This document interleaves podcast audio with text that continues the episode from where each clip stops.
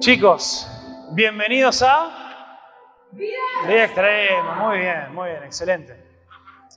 Va- vamos a pasar un ratito ahora conociendo un poco más de este reino al revés. Eh, fue muy bueno cómo, cómo hoy a través de, esta obra de teatro nos mostraron esta gran diferencia. Hay una diferencia muy polarizada, muy diferente, muy grande, muy obvia entre la imagen o lo que nosotros conocemos de los reyes de este mundo que ha habido a lo largo de la historia, que hemos conocido a través de los cuentos, eh, reyes reales y reyes eh, de la imaginación. Tenemos como una idea de cómo es un rey. Tenemos, cuando alguien nos habla de un rey y de un reino, casi que sabemos con qué nos vamos a encontrar. Casi que sabemos qué esperar. Sabemos que el rey, como decían hoy, es aquel a quien todos sirven. Es aquel que manda, que se impone. Es aquel que todo lo hace para sí mismo y que a consecuencia de eso la gente muchas veces sufre. Pero nosotros queremos pasar estos días hablando del gran, enorme, precioso reino de Dios. Y, queremos ver, queremos descubrir por qué es que este es un reino al revés. Hoy en la, hora vieron que terminaba con ese cuarto rey que era completamente diferente. No tenía nada que ver con, los anteriores. Era un rey que se entregaba, un rey que servía. Y obviamente esa es una imagen de cómo Jesús comenzó a servir a quien nosotros adoramos y seguimos como rey. Y, y miren qué interesante, ese, ese versículo que leyeron al final es el versículo lema de este campamento que está en Marcos 1.15. Y en Marcos 1.15 dice, dice Jesús, se ha cumplido el tiempo, decía, el reino de Dios está cerca, arrepiéntanse y crean en las buenas noticias. Jesús dijo que él había traído buenas noticias para vos y para mí, para cada uno de nosotros trajo buenas y maravillosas noticias de que el reino de los cielos se había acercado y estaba ahí a disposición para aquel que se arrepienta, para aquel que lo busque, para aquel que quiera seguirlo. Jesús vino a entregar su vida, a darlo todo para anunciar, para traernos el reino de Dios. Y, y hoy quiero que pensemos en, una cosa que, que a veces capaz que para nosotros no es muy obvia, pero es impresionante si nosotros pensamos en esto, de que a veces capaz que nos hacemos la idea que esto del reino de Dios es algo con lo cual Jesús ha hablado, Jesús quería contarnos verdades sobre Dios. Y decimos, bueno, era como su pequeña, su pequeña parábola, su pequeña forma de expresar esto de, bueno, ser hijos de Dios y todo lo demás. Y, tenemos esa idea como que el reino de Dios comenzó ahí. Cuando Jesús comenzó a predicar, decía que él predicaba y anunciaba que el reino de los cielos se había, acercado. Y decimos, bueno, esa era como, era como esa prédica de Jesús que, que repetía ahí por todos lados y él hablaba mucho del reino.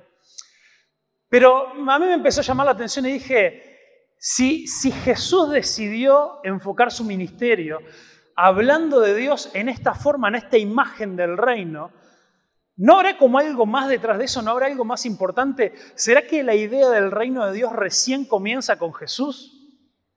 Y saben que empecé a descubrir de que no, de que esta imagen, esta idea del reino de Dios es el, fue el plan de Dios desde el comienzo. Y ahora vamos a ver, pero yo les quiero hacer una pregunta. ¿Alguien sabe? Tenemos que arrancar haciendo la pregunta más básica. Hoy es la primera noche, tenemos que arrancar con lo más básico de todo. ¿Qué es un reino? ¿Qué es un reino? ¿A alguien se le ocurre algo? No, nada, sí, cero ideas. Un lugar donde, impresionante, impresionante así. Vieron que no era tan difícil. Un lugar donde hay un rey. Un reino es un lugar donde gobierna un rey. Y ahí tenemos el reino de Dios. Y yo quiero que hoy vos y yo pensemos que la primera razón por la que el reino de Dios es un reino al revés es porque Dios es un rey al revés. Si en el reino todo depende del rey, el reino solamente puede ser al revés si el rey que lo gobierna es al revés. Y nuestro Dios es un rey completamente al revés de todas las ideas que nosotros tenemos de cómo los reyes son.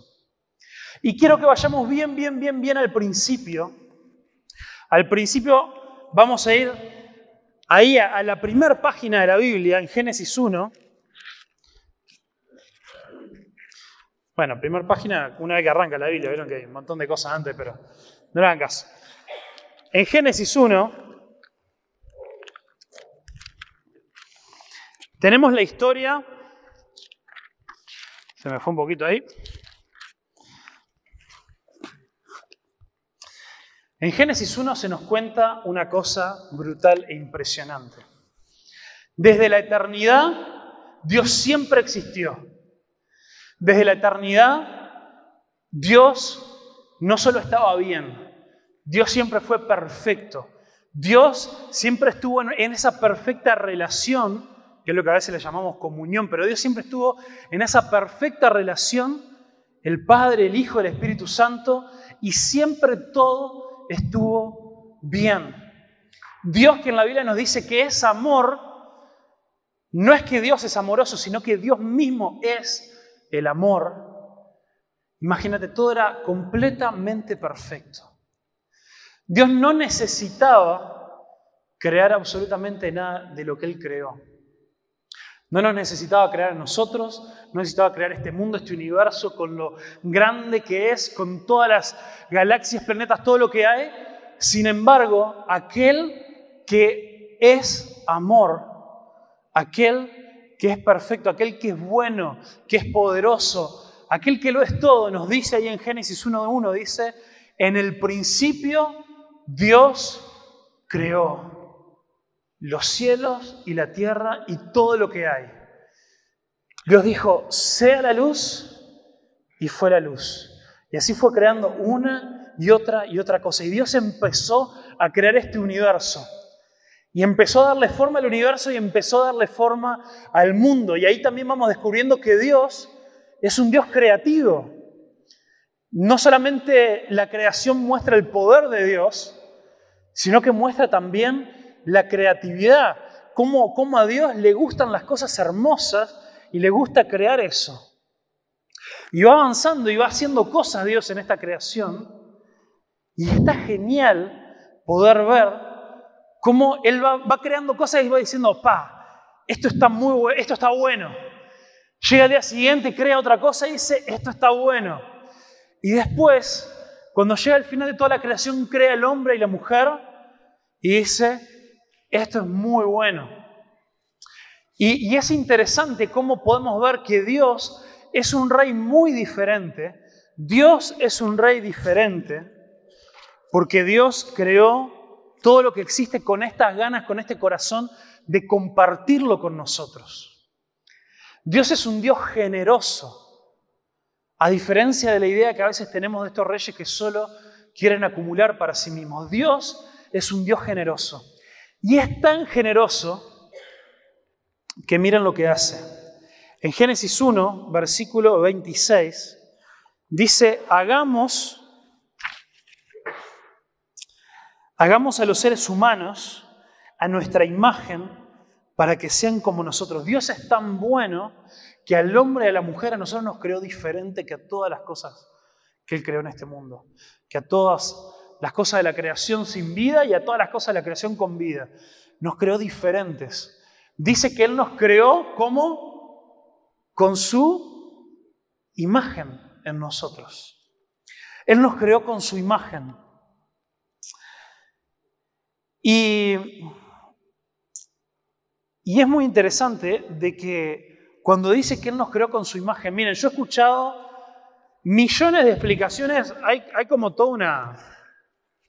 A, todos nos encanta ponernos a preguntar, ¿qué, ¿qué significa esto de que Él nos creó a su imagen? Y he escuchado un montón de explicaciones.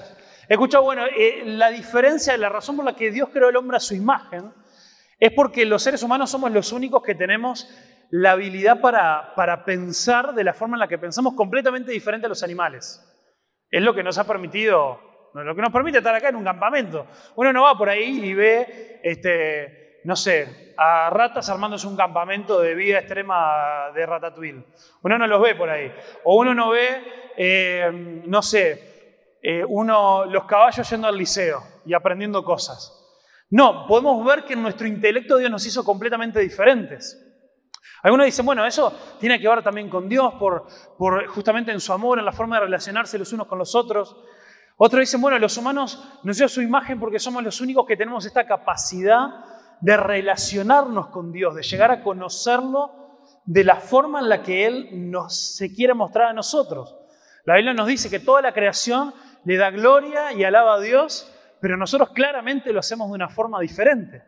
Bueno, esa y hay un montón de explicaciones más. Hay otros que, como decía recién, hablan de la creatividad que, que nosotros podemos tener y un montón de características que como seres humanos nos hacen diferentes al resto de la creación. Y yo creo que hay un poco de cierto en todo esto. Pero la razón más clara de por, qué, tenemos o qué significa que tengamos la imagen de Dios en nosotros está ahí. Hay que seguir leyendo nomás. Dice, hagamos al hombre a, eh, a nuestra imagen para que sean como nosotros. Ellos, ¿de qué estamos hablando? Del... ¿Ya se me olvidaron? ¿De qué estamos, ¿Cuál es el tema de momento? ¿Del qué? Del reino. Y acá dice, hagamos a nuestra imagen para que sean como nosotros. Dice, ellos reinarán sobre los peces del mar, las aves del cielo, los animales domésticos, todos los animales salvajes de la tierra y los animales pequeños que corren por el suelo.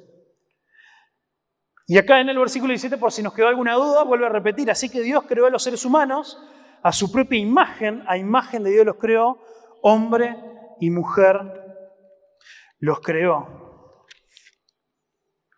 Y después dice ahí, luego Dios bendijo al hombre con las siguientes palabras sean fructíferos y multiplíquense, llenen la tierra y gobiernen sobre ella. Reinen sobre los peces del mar, las aves del cielo y todos los animales que corren por el suelo.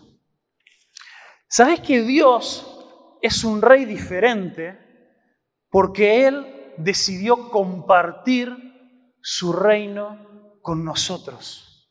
Él no nos hizo espectadores de su reino, él creó el universo y todo lo que existe, no solo para que nosotros lo podamos disfrutar, pero que sino también Él compartió su poder con nosotros y nos dijo, mira, yo soy el rey de todo lo que existe, además de que vos lo vas a poder disfrutar, vení, yo quiero que reines conmigo.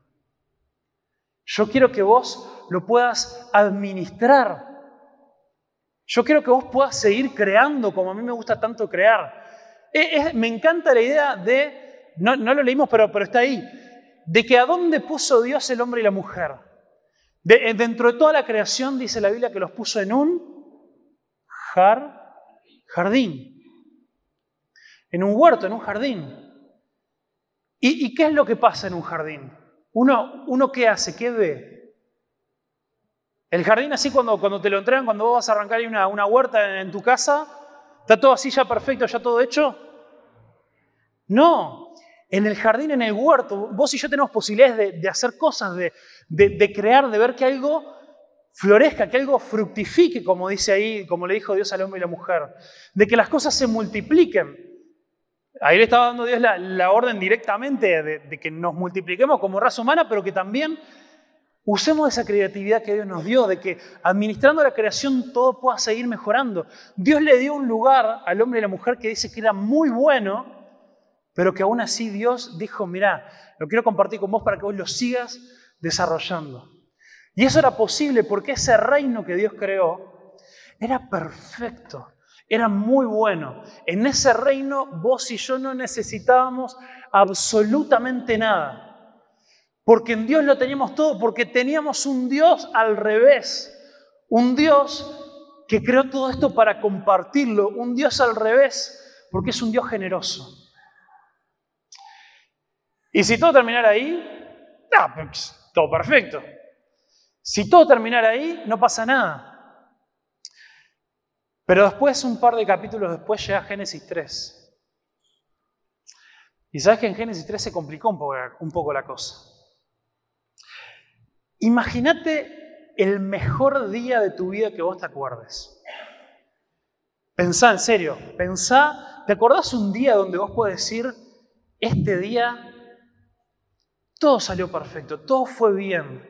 Capaz que estabas de vacaciones, capaz que disfrutaste una buena comida, capaz que pasaste tiempo con amigos y tuviste una buena charla, capaz que viste una persona que hacía mucho no veías, capaz que fue un evento muy especial en tu vida, algo que te marcó, no sé, nació un hermano, no sé, te pusiste novio, no sé lo que sea, algo que vos digas, pa, este día fue perfecto, no le cambiaría nada. Ese día tan perfecto es la peor de las porquerías comparado un día en ese reino perfecto de Dios donde absolutamente todo estaba bien. No solo todo estaba bien a nuestro alrededor, sino que todo estaba bien en nuestra relación con Dios. Dios se paseaba por ese jardín, se paseaba para, para poder charlar, para poder conversar, para poder estar con Adán y Eva. Adán y Eva no necesitaban absolutamente nada. Dios los puso en este jardín ya con un montón de árboles, un montón de cosas, y le dijo, miren, todo lo que está acá es todo para ustedes. Ustedes pueden ir, disfrutar, pueden tomar de este árbol de aquel, pueden ir a tirarse en la sombra aquella, pueden ir y nadar en aquel río, pueden hacer disfrutar de absolutamente todo. Yo estoy con ustedes, todo, absolutamente todo está bien. Hay una cosa, hay una cosa que no pueden hacer. Vos acordate, está todo bien, no necesitas absolutamente nada. Y Dios te dice, todo está bien y desde que vos existís, solamente conoces el hecho de que todo está bien. Solamente conoces el bien, solamente conoces la bondad, solamente conoces el amor, solamente conoces la vida. Hay un lugar que es la puerta de entrada a conocer lo que es el mal, a conocer la desobediencia, a conocer lo que es darle la espalda a Dios, a decirle a Dios, no sos suficiente para mí. Y vos y yo diríamos, escúchame, yo estoy en un día como, estoy viviendo así, pero le tiro una sábana por arriba de ese árbol que ni lo veo y salgo corriendo. Pero sabés de que en ese día en el que Adán y Eva pasaron por ese árbol,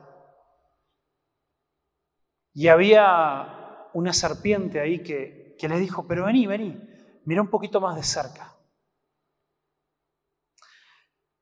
Vos y yo, desde que nacimos, de que tenemos conciencia, todos los días pasamos por oportunidades así, en las cuales vos y yo tenemos la opción entre elegir entre la vida y la muerte, entre elegir obedecer a Dios o alejarnos de Él. Me llamó mucho la atención que ahí dice que Dios puso ese árbol del conocimiento del bien y del mal en el medio del huerto, en el medio del jardín del Edén. Dije, pero qué botón, Dios, podría haberlo puesto en algún rincón allá, medio tapado, que no se viera. Pero ¿sabes por qué estaba en el medio? Creo yo, no sé, capaz que estoy equivocado. Porque vos y yo a cualquier lugar que vayamos, en cualquier situación que estemos, a diario nos cruzamos con ese árbol. Ese árbol es inevitable. Vos todos los días tenés la opción de elegir entre la vida y la muerte. ¿Y sabes qué nos dice la Biblia? Que desde siempre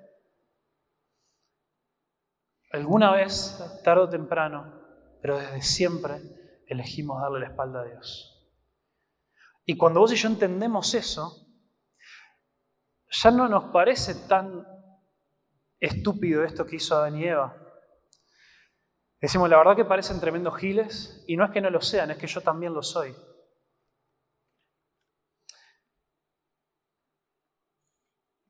Y esto es la decisión que vos y yo tomamos de salirnos del reino de Dios.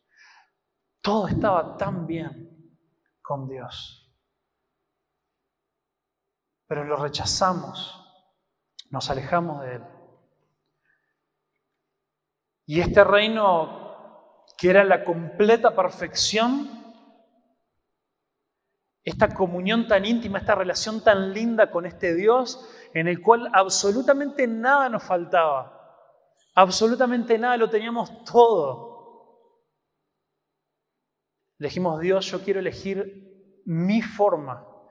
A mí no me importa la forma en la que vos creaste las cosas, yo quiero hacer las cosas a mi manera. Y ahí fuimos apartados, alejados de Dios. Nos lo hicimos nosotros, a nosotros mismos. Pero un rey cualquiera hubiera dicho, ¿sabes qué? Abandonás mi reino, me rechazás, me desobedeces. No quiero saber nada contigo.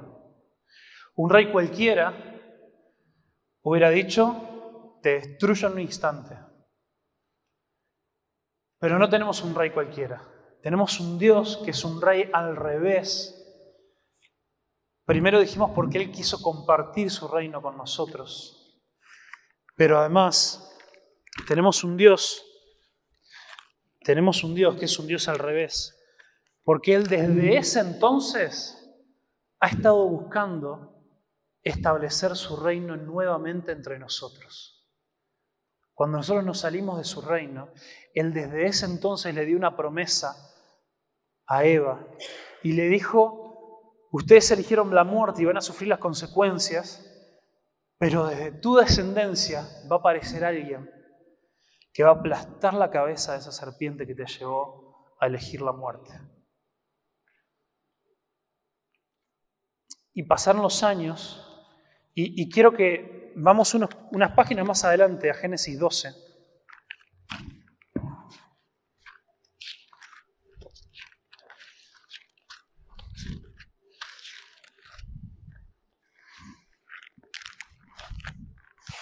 Acá aparece un hombre que se llamó Abraham, muy bien. Y dice, el Señor le dijo a Abraham, deja tu patria, tu país, o podríamos decir nosotros, deja tu reino, y a tus parientes y a la familia de tu padre, y vete a la tierra que yo te voy a mostrar. Haré de ti una gran nación, o voy a hacer de ti un gran, a ver si me siguen la idea, un gran reino. Te haré famoso y serás una bendición para otros. O dice, hay otra versión, dice, a través tuyo o a través de esta familia, a través de esta nación, voy a bendecir a todas las familias de la tierra. Mirá si será Dios un rey al revés. Que Él no solo que es al revés porque siempre quiso volver a establecer su reino entre nosotros, quiso siempre volver a traernos a su reino, sino que además dijo, a través de este reino que yo quiero volver a formar, no es que va a ser un reino todo para mí, sino que va a ser un reino completamente entregado para bendecir, para hacerle bien a los que no forman parte de ese reino. Y cualquiera que no forme parte de este reino siempre va a estar invitado a entrar. ¿Te das cuenta de lo diferente que es Dios? ¿Te das cuenta qué rey diferente que es? Cualquier otro rey hubiera dicho, no, yo voy a elegir, si quiero arrancar un reino de nuevo, voy a buscar a los mejores de los mejores, voy a buscar a los que no fallen, a los más fuertes, a los que sepan luchar, a los que sepan cómo construir ciudades y murallas y reinos. Y una vez que estemos todos ahí, le vamos a pasar bomba. Y el resto que se maneje. Así hubiera hecho cualquier rey. Dios es un rey tan diferente, tan al revés, que Él eligió un hombre cualquiera. ¿Sabes que la Biblia nunca nos dice que Abraham fue nada especial? No dice que Dios lo eligió y le dijo, vení. Si vos me obedeces, yo te voy a bendecir tremendamente. Y, y Abraham le creyó a Dios. Y ahí dice que fue hecho justo delante de Dios porque le creyó. Entonces vos y yo tenemos un rey diferente. Tenemos un rey diferente. Porque Él siempre ha buscado establecer su reino entre nosotros. Y, sabes, ¿Sabes qué es lo triste? La Biblia nos va mostrando a lo largo de todo el Antiguo Testamento esta historia. Dios quiere establecer su reino entre nosotros.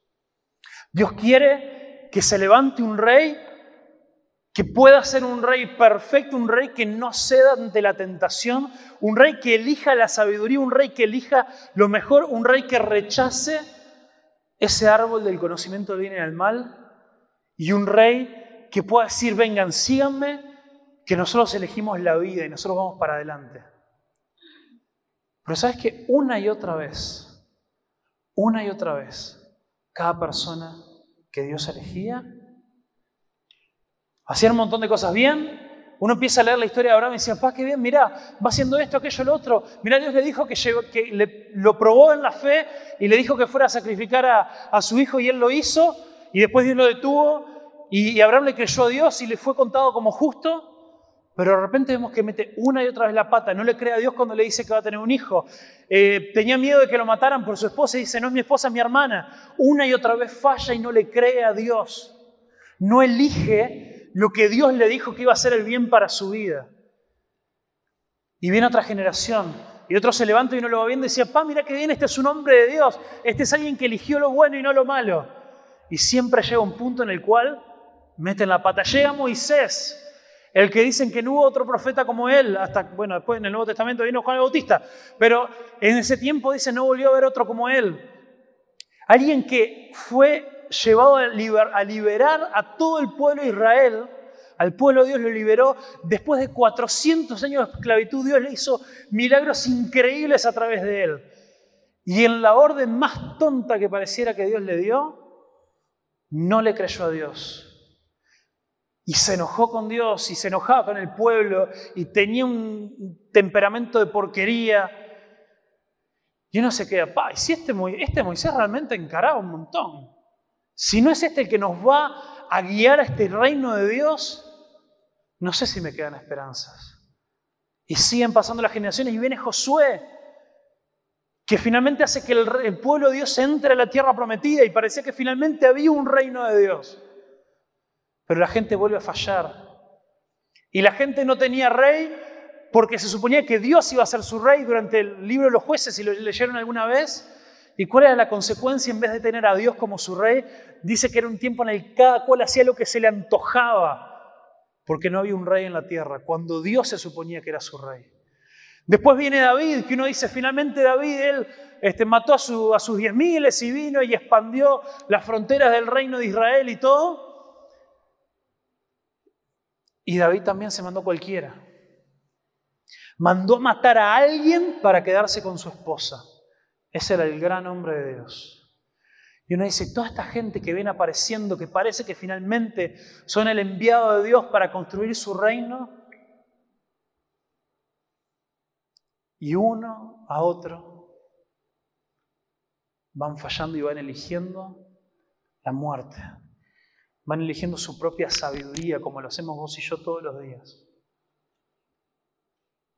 Pero Dios, y me encanta cuando todo viene mal y podemos decir, pero Dios, pero Dios es un rey diferente. Dios es un rey diferente porque Él ya sabía que íbamos a ser cualquiera. Él ya sabía eso. ¿Y a quién tenía preparado para enviar? A Jesús.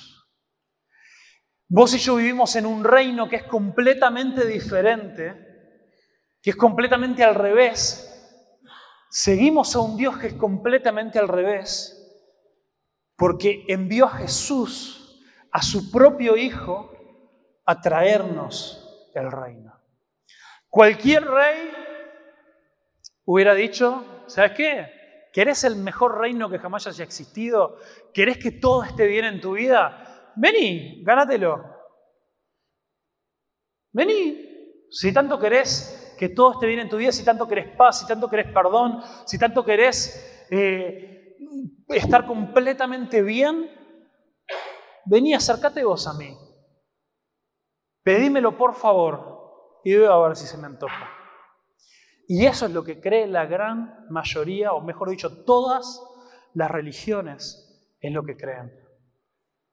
Creen que Dios es un rey como cualquier otro, que dice, mira, si vos querés ser parte de mi reino, de mi, de mi club VIP, vos tenés que hacer esto y esto y esto, aquello y lo otro, y yo después en algún momento voy a ver a ver si te dejo entrar. Pero vos y yo tenemos un Dios al revés. Tenemos un Dios al revés que nos trajo el reino a nosotros y lo trajo a través de su Hijo. ¿Te acordás cómo dijimos que, que creó Dios al hombre y a la mujer? Nos creó a su imagen. Al elegir el pecado, nosotros todavía llevamos la imagen de Dios, pero es una imagen completamente rota. Es como un espejo que quedó estrellado y queda algún rastro ahí de Dios en nosotros, pero está completamente desfigurado. Y me encanta en Hebreos 1, en Hebreos 1 comienza diciendo, Dios por tantos años nos habló de muchas maneras. Nos habló por profetas que vinieron, que nos hablaron, que nos dijeron muchas cosas. Y nuestros antepasados no le dieron corte. Pero Dios, pero ahora, nos ha hablado a través de su Hijo.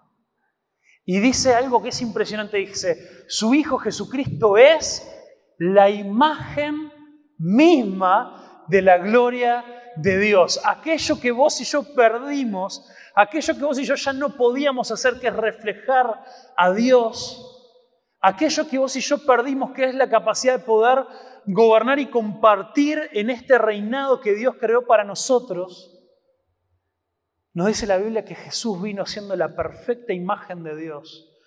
Aquel Dios que ya no se podía encontrar en ningún hombre. Finalmente el Hijo de Dios se hace hombre para que vos y yo podamos ver en Jesús al Rey de Reyes y Señor de Señores. Y mira, vamos ahora sí juntos a leer ahí lo último. Vamos a Juan 10.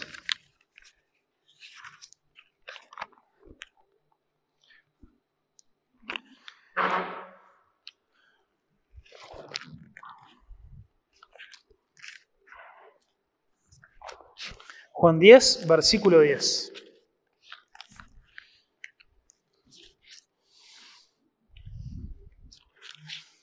No.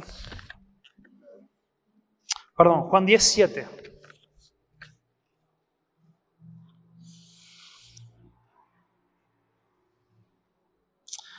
Entonces les, les dio la explicación bueno, mira, es cortito, les leo toda la palabra. Dice, les digo la verdad, en el versículo 1, les digo la verdad, el que trepa por la red de un redil, a escondidas en un lugar, eh, en lugar de entrar por la puerta, con toda seguridad es un ladrón y un bandido. Pero el que entra por la puerta es el pastor de las ovejas. El portero abre la puerta y las ovejas reconocen la voz del pastor y se le acercan. Él llama a cada una de sus ovejas por su nombre y las lleva fuera del redil. Una vez reunidos, eh, reunidos su propio rebaño, camina delante de las ovejas y ellas lo siguen porque conocen su voz. Nunca seguirán un desconocido, al contrario, huirán de él porque no conocen su voz. Los que oyeron a Jesús usar este ejemplo no entendieron lo que quiso decir. Entonces les dio la explicación. Les digo la verdad, yo soy la puerta de las ovejas. Todos los que vinieron antes que yo eran ladrones y bandidos, pero la verdadera oveja no los escucharon. Yo soy la puerta. Los que entran a través de mí serán salvos. Entrarán y saldrán libremente y encontrarán buenos pastos. El propósito del ladrón es robar, matar y destruir.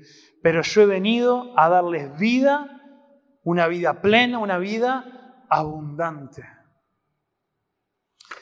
Y Jesús usa este ejemplo de un rebaño. Imagínate un cerco, así, no sé si viste alguna vez, que es donde duermen las ovejas. Las ovejas las sueltan para que vayan a comer pasto por ahí durante el día y llega la nochecita y las hacen entrar a este redil ahí donde está todo marcado. dice, los que saltan vienen y son ladrones, quieren llevarse las ovejas, quieren matar todo. Pero este redil, este lugar donde se guardan las ovejas, es otro ejemplo que Jesús usa para hablarnos del reino de Dios. Dice, en el reino de Dios, yo soy la puerta de entrada. En otra ocasión Jesús dijo, yo soy el camino, la verdad y la vida. Nadie viene al Padre si no es por mí. Dios es un Dios tan bueno, Dios es un Dios tan al revés, que nos trajo su reino a través de Jesús. Y este reino está disponible para vos. Yo no sé cómo viniste vos a este campamento.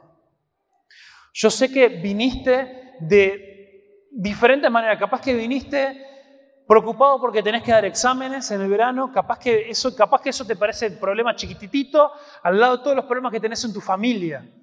Capaz que viniste preocupado por un montón de situaciones re complicadas y capaz que ni muchas ganas tenías de venir y alguien medio que te empujó, te obligó, te dijo, dale, vení, vamos arriba, no sé qué, dale, vamos, vamos, vamos, y abriste los ojos y estás acá.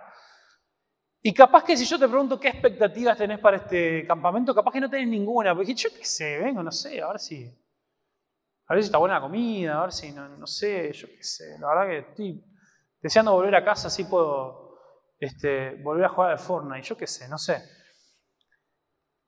Pero yo te quiero decir una cosa, Tomate estos días, por favor, concéntrate, decile a Dios, mira, si en algún momento me tenés que hablar, háblame por favor ahora.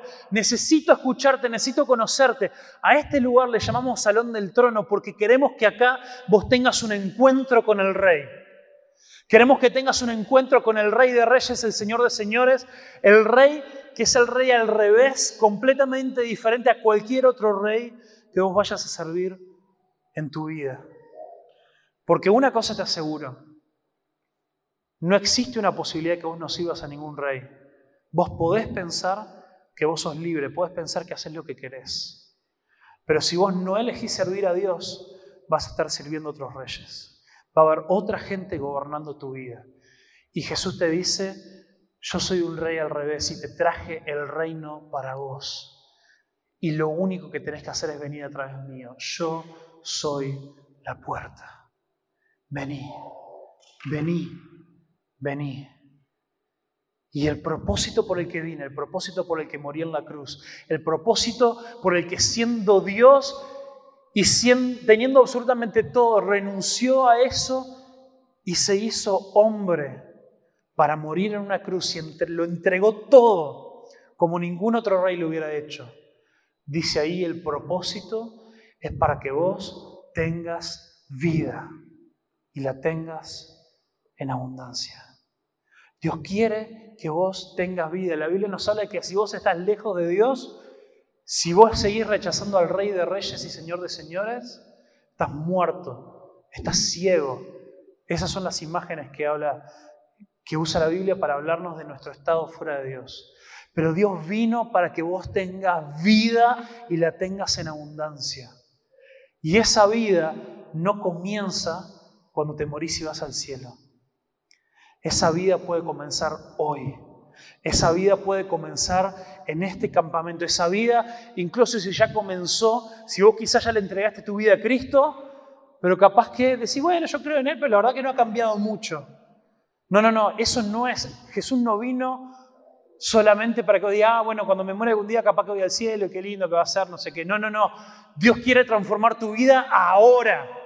Dios quiere cambiarte completamente, quiere que nunca vuelvas a ser el mismo. Dios quiere que vos entres a su reino y quiere, que a partir de ahora empieces a saborear y a disfrutar lo que significa vivir bajo un rey que te lo da todo. Jesús usa esta idea de que el reino de Dios es como un rebaño. Y en el Salmo 23 dice que si Jehová es tu pastor, nada, escúchame, nada te va a faltar. Si llegaste acá y vos te das cuenta, vos reconoces que te falta algo, yo te ruego, invertí estos días, invertí esta semana en abrir tu mente, en abrir tu corazón, en abrir tus oídos, en escuchar lo que el rey te quiere decir, porque el rey se vino a encontrar contigo. Vamos a... ¿Está pronto? Eh, vamos a, les quiero mostrar un video con audio y todo, ¿sí? Eh, les quiero mostrar un video que resume un poquito esto y después terminamos orando y cantamos las últimas canciones. Ya se debería estar escuchando algo.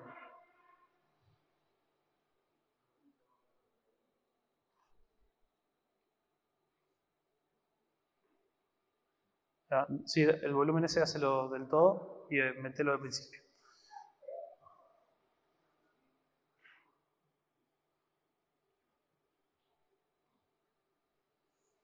Bueno.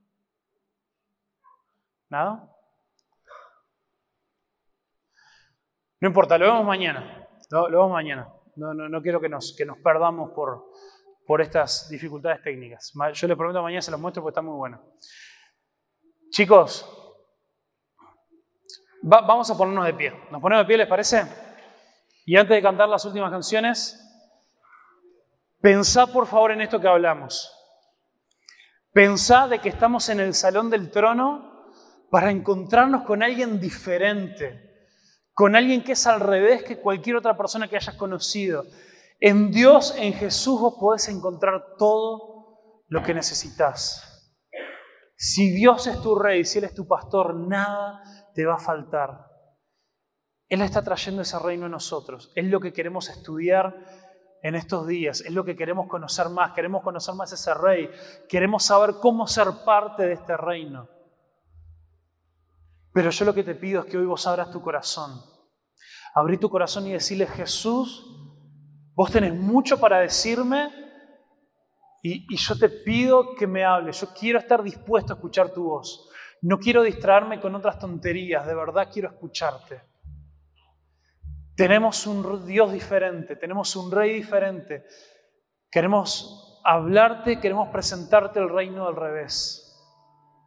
¿Cuál es tu decisión? ¿Qué es lo que vos vas a hacer? ¿Cuál va a ser tu oración a Dios? Ora conmigo, por favor. Dios, te pido que me hables. Te pido que me muestres tu reino.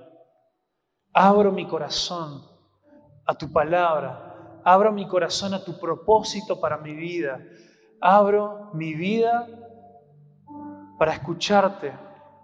Reconozco que por mucho tiempo he elegido comer de ese árbol del mal. He rechazado tu sabiduría, he rechazado tu consejo, he rechazado tu camino y tantas veces, todos los días, he elegido servirme a mí mismo, he elegido ponerme como rey de mi propia vida. Y, yo ahora puedo empezar a ver, puedo reconocer de que lo único que hice fue esclavizarme. Lo único que hice fue atarme al pecado, atarme a la muerte. Pero Dios, por favor, a partir de hoy, a partir de ahora, te entrego mi vida. Te pido que me hables. Te pido, Señor, poder experimentar tu reino a partir de ahora. En el nombre de Jesús, Señor, hace tu obra en nosotros. Amén.